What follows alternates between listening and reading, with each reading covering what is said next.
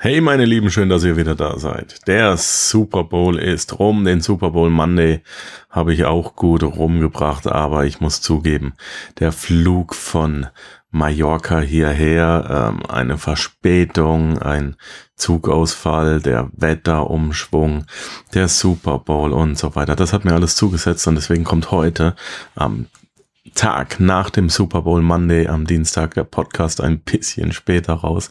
Ich habe das gestern nicht mehr auf die Reihe bekommen, dafür entschuldige ich mich, aber ich bleibe Ihnen dir auch nicht schuldig.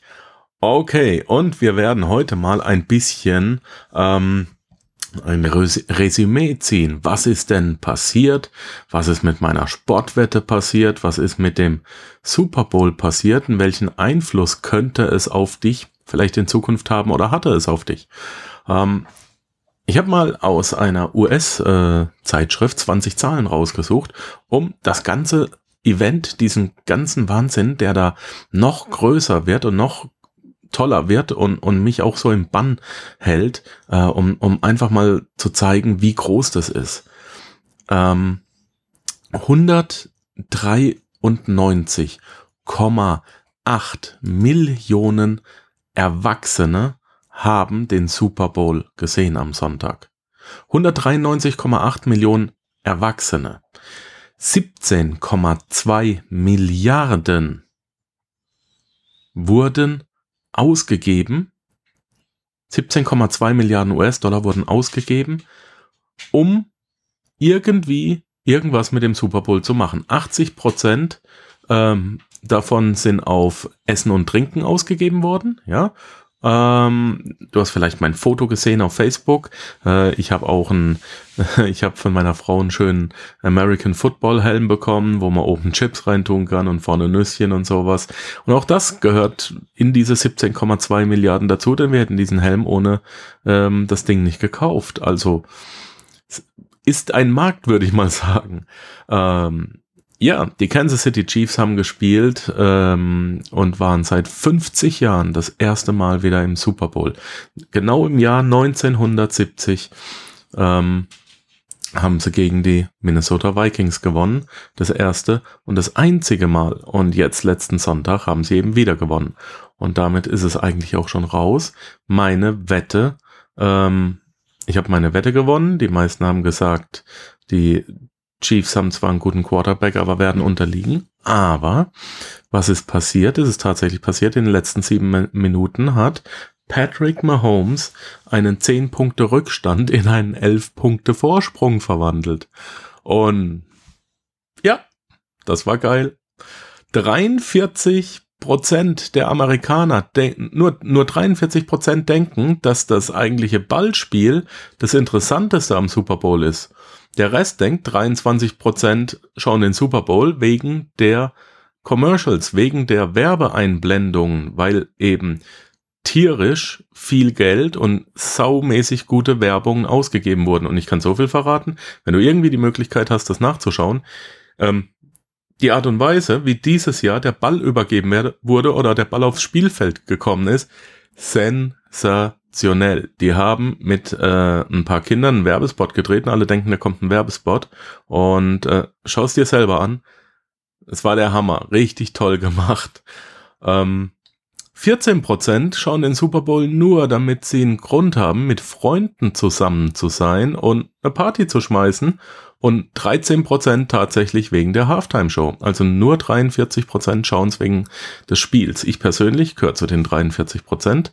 Ähm, 6,8 Milliarden Dollar ähm, wurden ausgegeben für Sportwetten.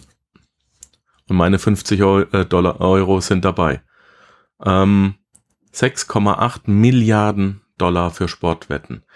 Äh, die Zahl 6 ist die größte, ähm, die größte, der größte Gewinn, den ein Team ähm, also ist die Anzahl der gewonnenen Super Bowls für ein Team und das wird, das teilen sich die Pittsburgh Steelers und mein Team, die New England Patriots. Beide haben dieses Jahr keine große Rolle mitgespielt. Äh, ja. Und die 49ers hätten, haben es fünf, fünfmal gewonnen, hätten sie am Sonntag gewonnen, wären, hätten sie ähm, als drittes Team den Platz eins mit den Patriots und den Steelers geteilt. So, 124.000 Dollar. Das ist die Siegprämie, die die Chiefs-Player bekommen haben. Jeder, jedes einzelne Teammitglied hat 124.000 Dollar gewonnen. Jedes Mitglied der 49ers für äh, die alleinige Teilnahme, also das Verliererteam, hat 62.000 Dollar bekommen, genau die Hälfte. Und wenn du weißt, dass 54 Spieler in jedem äh, Team sind, auch das ist ein guter Gehaltscheck. Ähm, 13 Mal haben die Chiefs und die 49ers schon gegeneinander gespielt und es äh, stand vor dem Super Bowl ähm, 7 zu 6. Das heißt, San Francisco hat siebenmal gewonnen und, äh, die, ähm, äh, und die Chiefs nur sechsmal. Und jetzt ist es eben 7-7. Also sie standen vier, 14 Mal in ihrer, in den 100 Jahren, in denen es die NFL gibt, gegenüber. Und ja, sie sind 50-50, seit sie sich kennen. Äh, der erste Super Bowl wurde 1967 äh, ausgetragen. Also die NFL gibt seit 100 Jahren, aber den Super Bowl erst seit 1967. Und tatsächlich waren da auch die Kansas City Chiefs mit dabei, haben aber damals gegen die Green Bay Packers 35 zu 10 verloren. Was hat der ein Super Bowl Ticket dieses Jahr gekostet? Im Durchschnitt 6.390 Dollar. Und damit und es wird jedes Jahr teurer. ähm, die Schwarzmarktpreise treiben das nach oben. Äh, es ist, glaube ich, sogar noch auf 7000 Dollar hochgegangen. Die Zahlen sind ein bisschen veraltet, die ich hier vor mir habe. Macht aber nichts. Ähm, 5,6 Millionen Dollar kostet es, um im Super Bowl dieses Jahr oder kostet es, einen 30 Sekunden Werbespot zu platzieren. 5,6 Millionen Dollar für einen 30 Sekunden Werbespot und die Leute rennen sich die Köpfe ein, um dieses äh, bezahlen zu dürfen. Und ja, im Gegensatz dazu, also wir haben jetzt gerade gesagt, die Sieger haben 124.000 Dollar bekommen, die Werbung kostet 5,6 Millionen pro 30 Sekunden. Äh, die Halbzeitshow waren Jennifer Lopez und Shakira. Was haben die denn an Lohn bekommen, an, an Gage? Und das ist eben ziemlich geil. Die NFL zahlt den Künstlern nichts. Null Dollar. Allein das Riesenmarketing, das die bekommen, sagt die NFL, ist äh, genug. Und du musst dich da bei denen bewerben. Und ja, Shakira und Jennifer Lopez haben das alles für Umme gemacht. Nur für, ähm, ja, die Commercials, die daraus gezogen werden. Und letzten Endes, wie viel Chicken Wings wurden gefuttert? 1,4 Milliarden Chicken Wings. Das reicht, um die Erde dreimal zu umkreisen. So, und dann habe ich ja, wie gesagt, selber noch eine Sportwette abgeschlossen. Ich habe die gewonnen und ich habe auch gefragt, was du davon hältst. Und es hat sich jemand gemeldet, nämlich der Pierre. Was der Pierre dazu zu sagen hat, das hören wir uns jetzt an. Moin Markus, kurzes Kommentar zu deiner Sportwette. Ich finde das weder unmoralisch noch irgendwie problematisch oder bedenklich. Einfach weil jemand, der auf ein Ereignis wettet, ähm, auf das er hinfiebert und sich mega freut, was ist denn schon dabei? Ich finde nichts. Und ich meine, du hast eine Sportwette gewonnen. Ähm, es ist doch einfach ein klasse Gefühl, wenn man denkt, irgendwas passiert, es tritt ein und hey, du hast auch noch 40 Euro damit verdient coole Sache. Klar, man sollte kein Geld aufs Spiel setzen, das man nicht hat oder das einem wehtut. Nur im Endeffekt kann man zwar nicht vorhersagen, was bei einem Ereignis passiert, aber es gibt hunderte Footballspiele, Fußballspiele oder whatever und im Endeffekt setzt sich dann doch sehr häufig der Favorit durch. Und ich glaube nicht, dass im Super Bowl im Finale zwei Mannschaften stehen, von der alle gedacht haben, sie finden nicht mal das Spielfeld. Von daher ist es nicht abwegig und es gibt eine ganze Reihe von Leuten, die wahnsinnig viel Geld mit äh, Sportwetten verdienen und das professionell betreiben. Klar, es ist was anderes als in Aktien oder Immobilien zu investieren, aber es ist durchaus auch ein Geschäftsmodell, das ähm, seriös und mehr oder weniger planbar ist. Und von daher sehe ich da irgendwie überhaupt kein Problem, sowas zu betreiben. Wer das diszipliniert macht, es sich leisten kann und sonst was, geht für meine Begriffe überhaupt kein Risiko ein.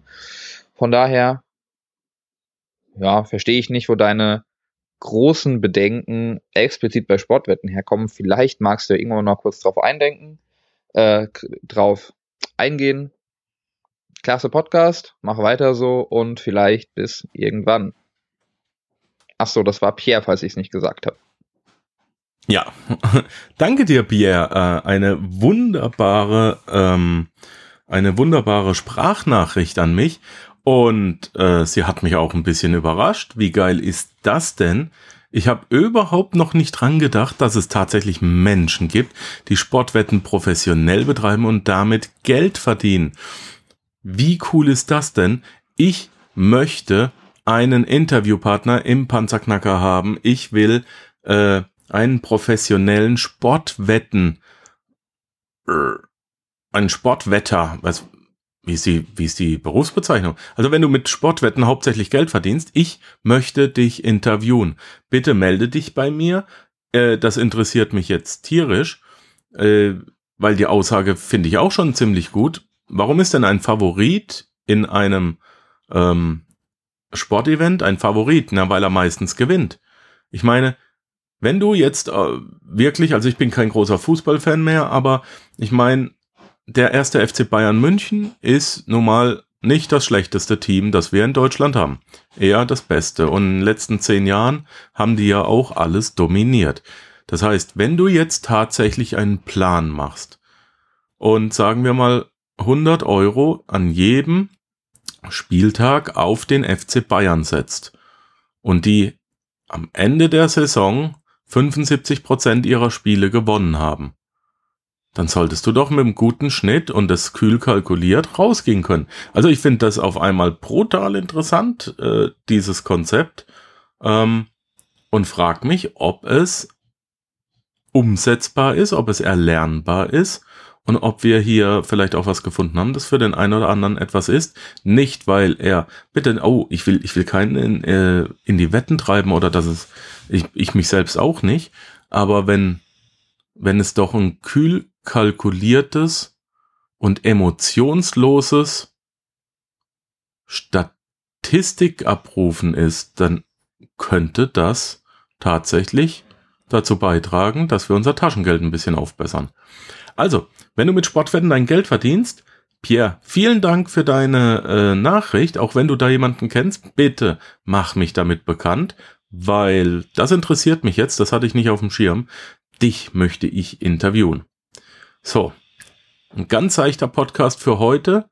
Morgen geht's ein bisschen äh, anders weiter, aber ich möchte noch mal darauf hinweisen, bis zum 15. Februar habe ich eine Umfrage am Laufen. Ich will wissen, was willst du am meisten hören?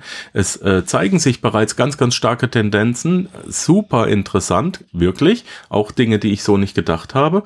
Und bitte mach mit bis zum 15. Februar. Geh einfach auf meine Webseite panzerknacker-podcast.com, warte kurz, dann kommt ein Pop-up-Feld und da ist die Umfrage schon drin. Du musst nur eine einzige Frage beantworten, nämlich äh, per Multiple Choice. Was ist die eine Sache, die du am liebsten im Panzerknacker hören möchtest? Was soll ich mehr machen?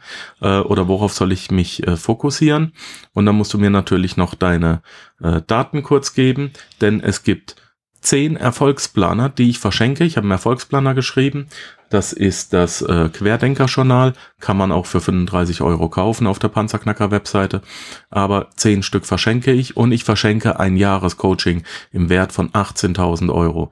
Du kannst, wenn du möchtest, ein Jahr mit mir zusammenarbeiten ähm, ich bringe dir Online-Marketing bei, ich zeige dir, wie man ein Buch schreibt, ich baue mit dir einen Podcast auf, ich baue mit dir ähm, Social Media auf, ich baue mit dir einen YouTube-Kanal auf und zeige dir, wie du über YouTube Google dominierst und auf der ersten Seite bist. Ich mach, ich bring dich in die Selbstständigkeit. Wir finden etwas, womit du neben deinem Beruf deine Selbstständigkeit aufbauen kannst. Egal was du möchtest. Ich wär, werde ein Jahr mit dir an deiner Seite dein Ziel erreichen. Das ist das Jahrescoaching und das kannst du gewinnen, indem du nur eine Frage auf dem Panzerknacker beantwortest. Aber gib Gas. Bis zum 15. Februar geht's und am 16. Äh, teilen wir die Ergebnisse. Alles klar. Von mir war's das für heute. Danke, dass du Verständnis hast, dass der Podcast heute ein bisschen später rauskam. Ich war gestern ziemlich erschossen. Und es hängt mir auch heute noch ein bisschen in den Knochen, aber das kriegen wir hin. Ne? Wie hat Ralf Schmitz, der große Online-Marketer, mal gesagt? Ein toller Satz. Ich bin lieber müde als pleite. okay, in diesem Sinne. Sei die Stimme, nicht das Echo. Ciao, ciao. Wenn dir der heutige Input gefallen hat, dann freue ich mich, wenn du diese Episode jetzt auf Facebook mit deinen Freunden teilst. Vergiss bitte auch nicht, das Archiv auf meiner Webseite unter www.panzerknackerpodcast.com nach älteren Episoden zu checken.